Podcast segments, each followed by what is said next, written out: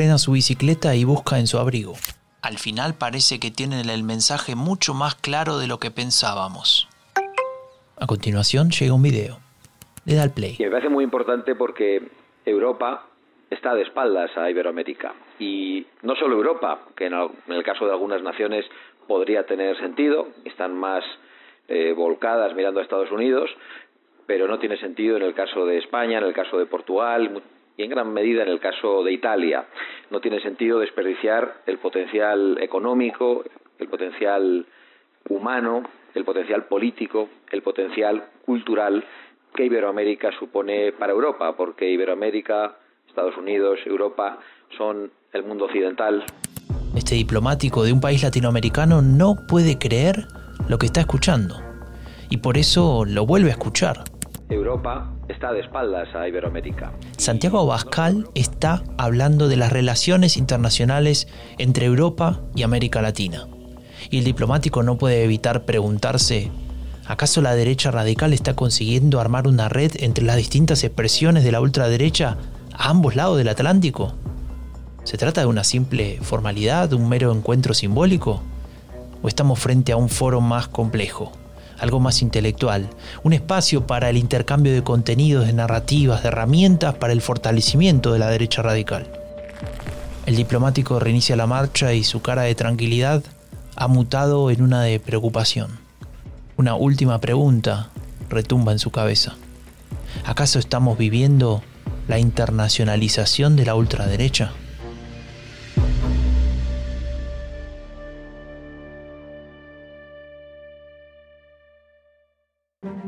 ¿Alguna vez te preguntaste de dónde viene la narrativa de Donald Trump? ¿Escuchaste hablar sobre una supuesta decadencia moral de Occidente? ¿Cuál es el poder de los Bolsonaros o los Milley en Latinoamérica? El discurso de la derecha radical tiene raíces profundas. No son solo fuegos artificiales. Son premisas, supuestos y teorías desarrolladas por un conjunto de pensadores desde hace ya varias décadas, los ideólogos de las nuevas derechas. Soy Franco de Ledona y te invito a desvelar la genealogía del pensamiento político de las nuevas derechas una serie especial de Epidemia Ultra sobre los orígenes del discurso de la derecha radical. Una producción de Rombo Podcast y Anfibia Podcast con el apoyo del Laboratorio de Estudios sobre Democracia y Autoritarismos de la Universidad Nacional de San Martín. Hoy presentamos ¿Qué busca la ultraderecha española en Latinoamérica?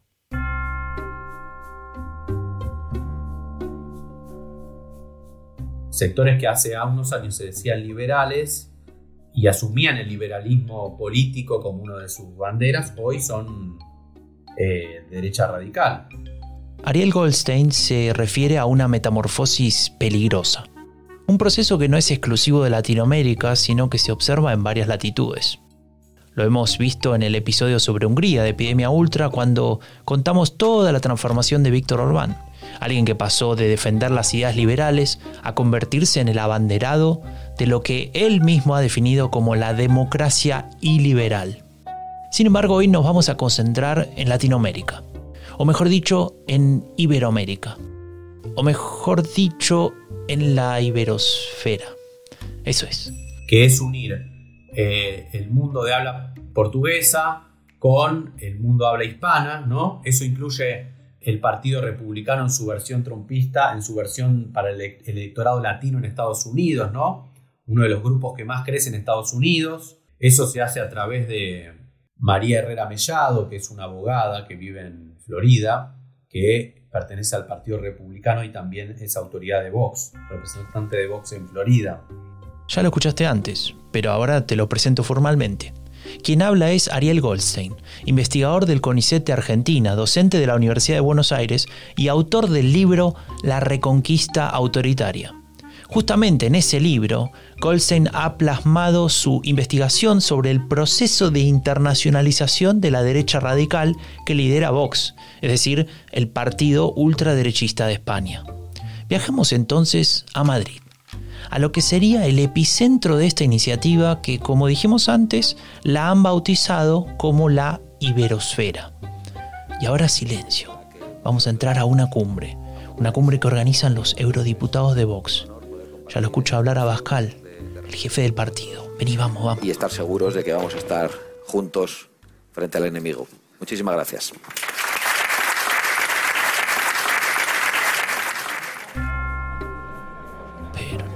Llegamos tarde.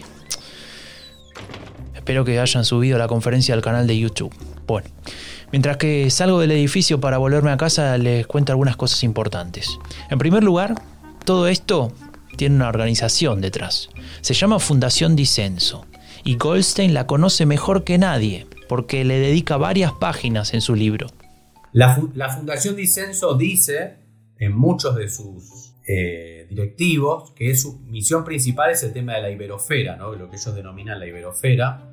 En esa reunión a la que llegamos tarde a su momento, Abascal no estaba solo. Sentado junto a él, oficiando de anfitrión, estaba Hermann Terch. Podríamos decir que Terch es clave para entender el armado de esta red entre Europa y Latinoamérica. La figura fundamental en ese, en ese sector es Hermann Terch. Yo le dedico un apartado en el libro. Él es un periodista, ex periodista del diario El País. Su familia tiene un pasado nazi, ¿no? El padre de Hermann Terch era la mano derecha de Lazar, que era el propagandista de la Alemania nazi en, España. Eh, el padre fue periodista y propagandista del nazismo, y Terch, que es una especie de ex izquierdista que giró hacia la derecha radical, bueno, tiene muy fuertes vínculos con distintos sectores de la derecha radical latinoamericana, y para mí es el principal, digamos, impulsor de esta iniciativa de la Carta de Madrid.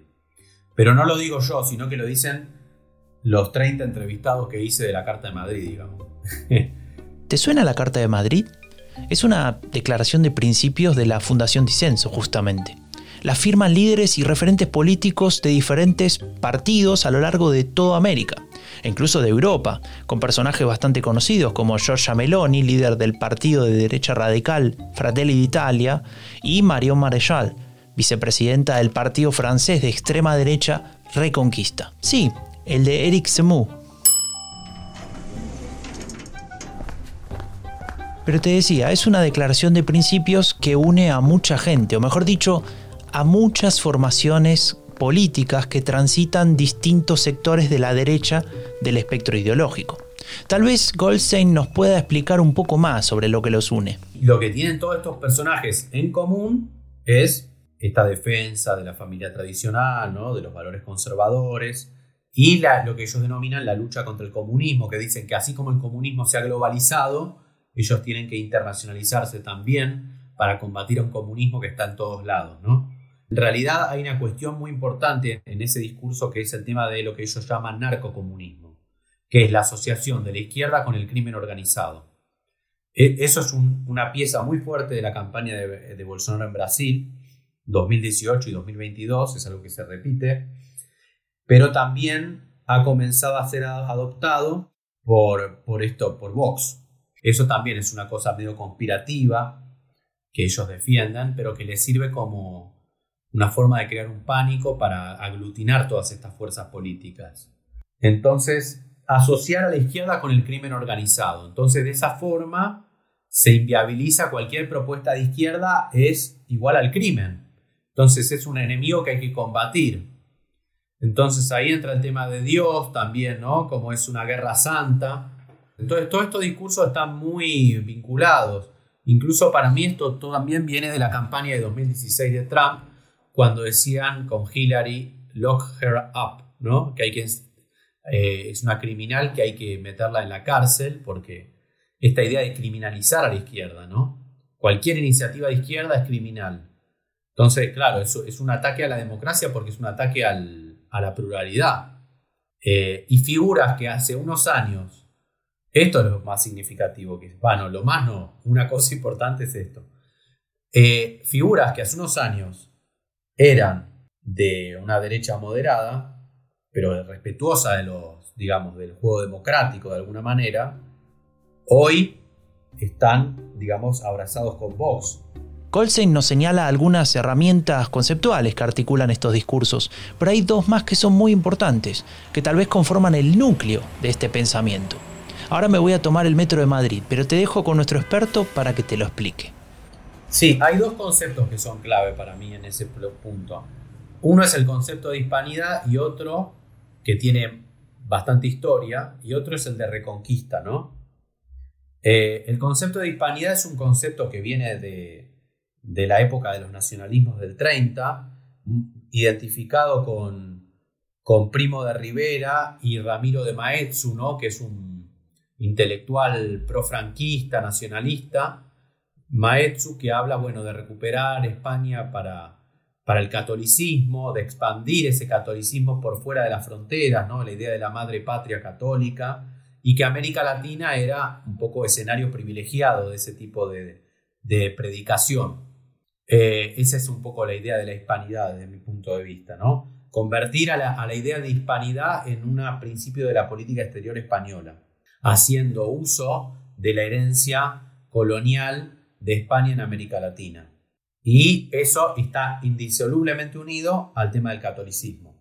Y después el concepto de reconquista, que está de alguna manera vinculado al de hispanidad, es la idea de que los conservadores han dejado espacios de la sociedad libres para el avance del izquierdismo, que se ha apropiado de las universidades, de eh, los medios de comunicación, de las instituciones de la sociedad civil y lo que tienen que hacer los conservadores es recuperar, conservadores definidos desde su punto de vista, uno podría decir derecha radical, es recuperar esos espacios y eso tiene que ver con el concepto de reconquista. De hecho, por ejemplo, el partido que creó Eric Zemmour en Francia, con Marion Marechal Le Pen, que está muy cercana a Vox y a la Fundación Disenso, se llama Reconquista, ¿no? Entonces, ese concepto que también era usado por los fascistas en la década del 30, el de Reconquista, vuelve hoy con mucha fuerza. El principal impulsor de la idea de Reconquista es Hermann Tersch. Por lo menos en lo que yo escuché, él es el principal difusor de esa idea, ¿no?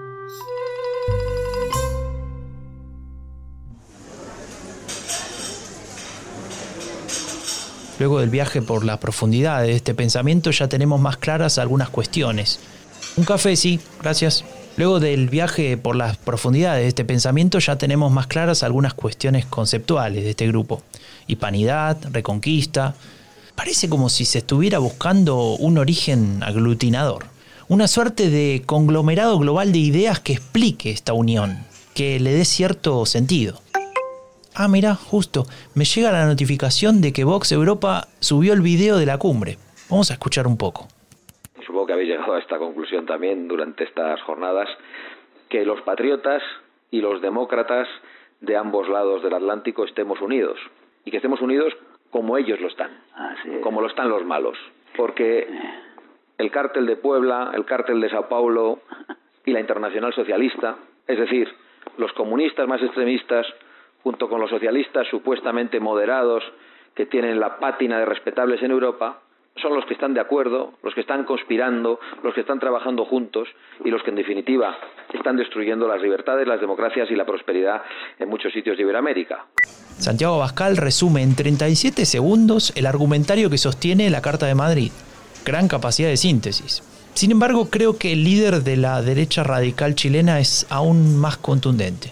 Hay esperanza porque los que estamos aquí tenemos el arma de destrucción masiva más poderosa y letal contra la izquierda radical y los enemigos de la libertad, el sentido común. El uso del sentido común como arma de destrucción masiva, según las propias palabras de José Antonio Cast, es un recurso muy común de la derecha radical. Un reduccionismo propio del aspecto populista de sus discursos, tal como lo define el politólogo Cast Mure además del autoritarismo y del nativismo. En cualquier caso, esta intención de Cast de imponer la existencia de un sentido común, es decir, de que habría una suerte de consenso más o menos razonable en torno a una forma de actuar o de resolver conflictos o de tomar decisiones, me recuerda a otra cosa, algo que justamente menciona Hermann Tersch en la cumbre la batalla cultural es necesaria. Antes ha estado hablando Iván, no se puede hablar solo de economía. Quienes lo creen fracasarán siempre. Santiago Abascal lo tiene claro. Santiago Abascal ha formado un equipo para hacer precisamente esa, esa batalla y esa batalla se está dando. Batalla cultural. ¿Te suena, no? Si escuchaste los episodios anteriores de esta serie, recordarás que este concepto del pensador marxista Antonio Gramsci es uno de los que la Nouvelle Droite, es decir, la nueva derecha francesa, utiliza y recicla para transmitir su visión conservadora y etnopluralista del mundo. Pero claro, solo con hablar de la batalla cultural no alcanza. Hace falta un espacio en el cual debatirlo. Eh, primero pienso que en ese plano el tema de las redes sociales cumple un rol fundamental, porque esos grupos que antes por ahí eran más marginales e incluso no tenían acceso a los medios tradicionales, los medios tradicionales no actuaban como una caja de resonancia o amplificación de esas teorías conspirativas, hoy ese tipo de contenidos se transmiten libremente a través de las distintas formas que adoptan las redes sociales. Y ahí hemos visto una especie de globalización de las teorías de la conspiración. Creo que Isabela Khalil, que es una investigadora brasileña, usa esa expresión de la globalización de las teorías de la conspiración, ¿no? Pero hay una cierta uniformización, me parece, de los conceptos y, visiones en común de esta derecha radical, que van desde la teoría del QAnon, me parece, ¿no? Y sus distintas adaptaciones desde el contexto estadounidense al brasileño, por ejemplo, eh, y también en otros países, esta idea de la ideología de género, ¿no? que es una definición imprecisa, pero que tiene mucho efecto al generar un pánico moral entre los sectores con visiones más tradicionales respecto de los roles de género, de la familia, el concepto de familia, ¿no? Fíjate que a mí lo que me llama mucho la atención, por ejemplo, es cómo Giorgia Meloni usa como lema de campaña Dios, patria y familia, que es algo que viene claramente del, movimiento nacionalista y del fascismo, pero cómo es, es ese mismo eslogan es usado por Bolsonaro en Brasil también para su campaña en 2022. Eso habla de que hay una uniformización de las narrativas.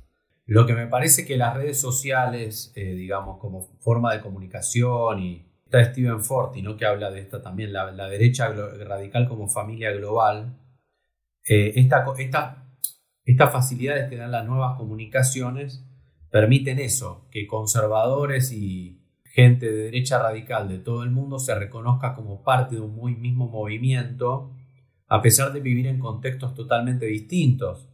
Eso se ve, por ejemplo, en el acercamiento entre Bolsonaro y Víctor Orban, por ejemplo, ¿no? Dos países, en principio uno podría decir, totalmente distintos en su, este, en su extensión, en su, pero que bajo estos dos gobiernos tienden a coincidir en una visión de la familia tradicional, cristiana, conservadora, y eso parece ser lo que los une, ¿no? Resulta muy llamativo esto último, ¿no? Es decir, que Vox facilite esa conexión entre las derechas radicales latinoamericanas y los gobiernos iliberales de los países del ex bloque soviético. Y hablando un poco más con Goldstein sobre su libro, me doy cuenta de que la conexión excede a la cuestión meramente política. Porque claro, estas redes necesitan un sustento real. Me refiero en concreto a la Fundación Disenso. Por un lado, eh, es una institución que tiene dinero. Entonces han comprado a una parte importante de, técnicos, digamos, de think tanks de liberal, de derecha clásica, han ido a parar a la Fundación Disenso. Eso, digamos, distintos, tengo distintos testimonios que lo demuestran. Eh, el caso de Eduardo Fernández Luinia, por ejemplo, es claro, porque es un personaje que estaba vinculado a la Universidad Francisco Marroquín, que es una universidad que defiende el liberalismo económico a ultranza, y era parte de las fundaciones liberales y fue comprado por Vox. Y bueno, hay varios casos de ese estilo. Está compuesta también por mucha gente ex del Partido Popular. El dinero que obtienen no está tan claro, pero digamos, está el vínculo con esta organización Citizen Go, ¿no?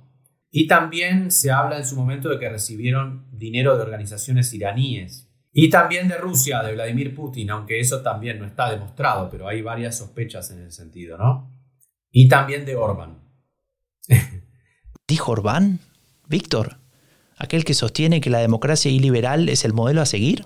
Porque, por ejemplo, hay una conexión que es interesante, que yo la trabajo en el libro, porque Orbán tiene el MCC, el Matías Corvinus Collegium, que está en Budapest, y es una meca del pensamiento conservador, la persona que dirige el área de estudios internacionales del Matías Corvinus Collegium se llama Rodrigo Ballester y es una persona de Vox y de la Fundación Disenso. Eh, ese, tipo de, de, cuestiones son interesantes para ver, ¿no?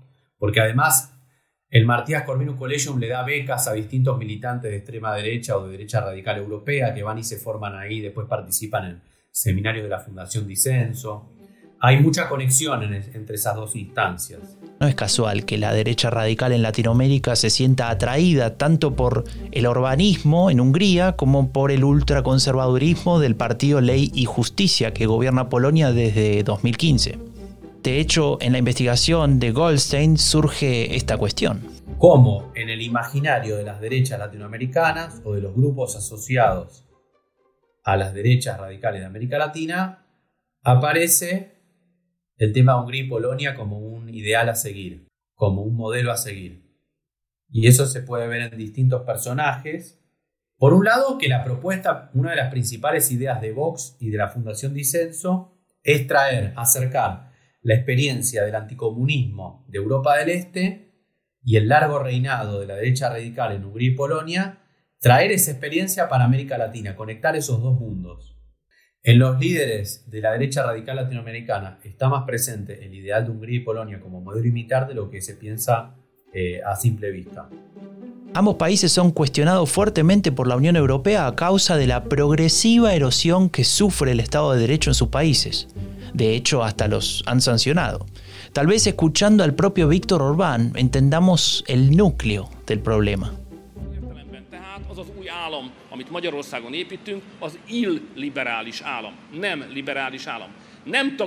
Lo que estamos construyendo es un Estado iliberal, no un Estado liberal. No rechaza principios fundamentales del liberalismo como la libertad y alguno más, pero tampoco pone a esta ideología como elemento central de la organización estatal, sino que apela a un abordaje diferente, especial y nacional.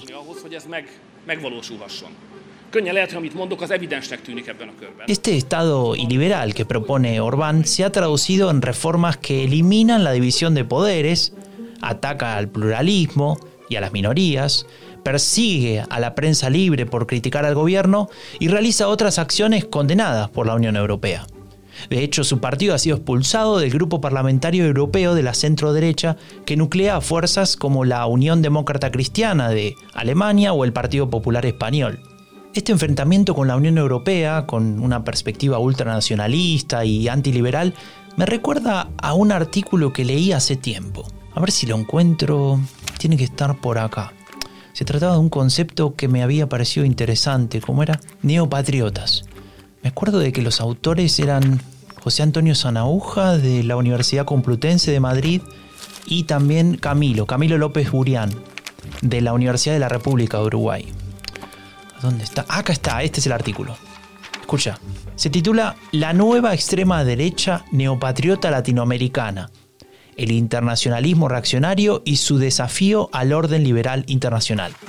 En este paper explican que los neopatriotas buscan establecer un enemigo común, muy en línea con lo que hemos aprendido sobre Carl Schmitt, aquel pensador de la revolución conservadora que hablaba de la distinción amigo-enemigo.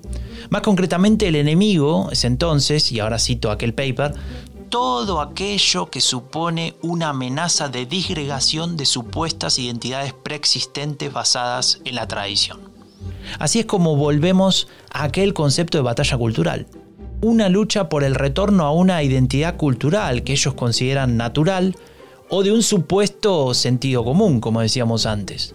Algo que, como dicen Sanauja y López Burián, no es más que una identidad dada por una tradición construida o directamente inventada.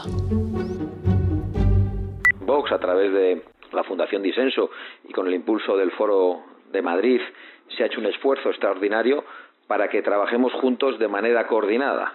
Es decir, para que seamos capaces de juntar a conservadores, a liberales, a patriotas, a anticomunistas, quizá incluso a progresistas moderados que crean en la democracia y que estén preocupados por la destrucción de la separación de poderes, de constituciones y de prosperidad de muchas naciones. Pausa.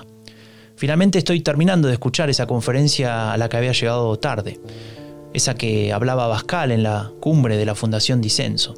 Es interesante que hable del Estado de Derecho, especialmente si tenemos en cuenta todo lo que hemos dicho antes sobre Hungría y Polonia, que como nos contaba Goldstein, son un modelo a seguir para la derecha radical en el mundo. A ver cómo sigue. Eso es lo que nosotros tenemos que saber hacer, con estructuras que trabajen juntas, mirando por encima de las pequeñas diferencias que podamos tener, como lo hacen los malos, que obvian cualquier diferencia para hacer avanzar su agenda política y por eso yo creo que lo que hoy habéis hablado, lo que estos días habéis hablado aquí, es realmente importante. Pausa. No es menor que Abascal destaque la necesidad de dejar las diferencias a un lado. Recordemos que se trata de un grupo muy heterogéneo, más allá de aquellas posiciones comunes que tienen mucho más que ver con aquello a lo que se oponen que con lo que proponen. Y claro, un paleolibertario que propone el fin del Estado, como nos explicaba Jaime Caro en un episodio anterior, puede encontrar muchas dificultades para hablar con un ultranacionalista que defiende un Estado fuerte y autoritario. ¿No es cierto? Bueno, a mí me parece, por un lado, que tiene que ver con esta etapa del capitalismo, ¿no? A nivel mundial, donde lo han dicho distintos autores, ¿no? Pero este, este es un fascismo de mercado, ¿no? Que también tiene antecedentes en Pinochet, por ejemplo, ¿no? En Chile, eso ya, ahí se estaban juntos, ¿no? El liberalismo económico y este pensamiento más reaccionario a nivel político. No es la primera vez que aparece eso en América Latina.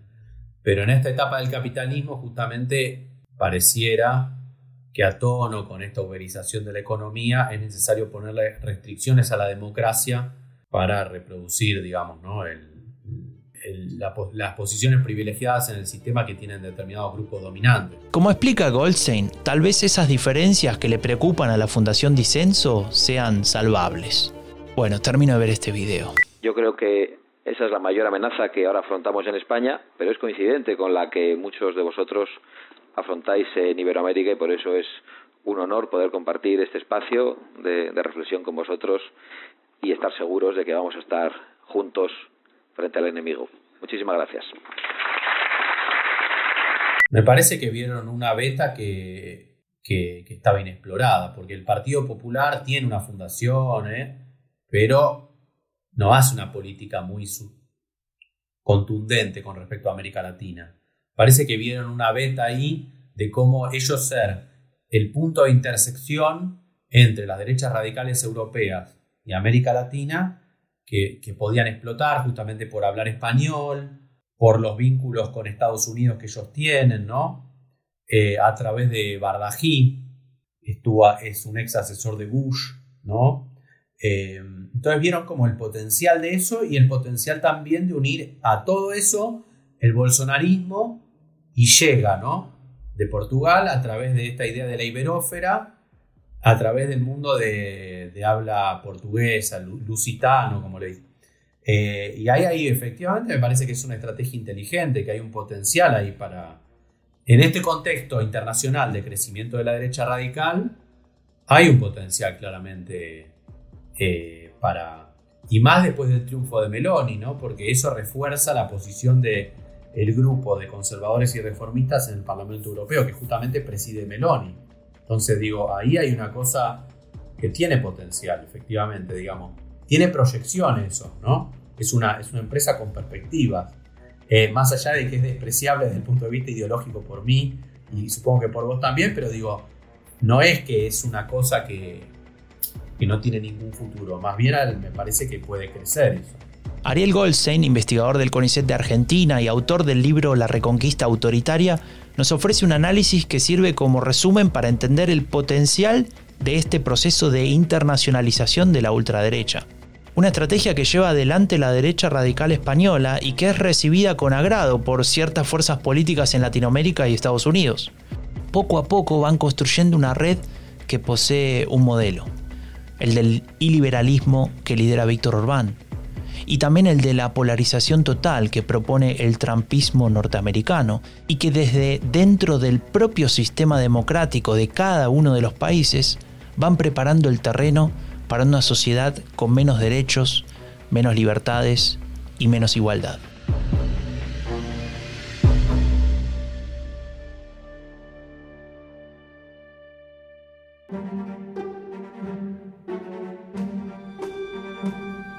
Soy Franco de Ledone y esto fue Genealogía del Pensamiento Político de las Nuevas Derechas, una serie especial de Epidemia Ultra sobre los orígenes del discurso de la derecha radical. Una producción de Rombo Podcast y Anfibia Podcast con el apoyo del Laboratorio de Estudios sobre Democracia y Autoritarismos de la Universidad Nacional de San Martín.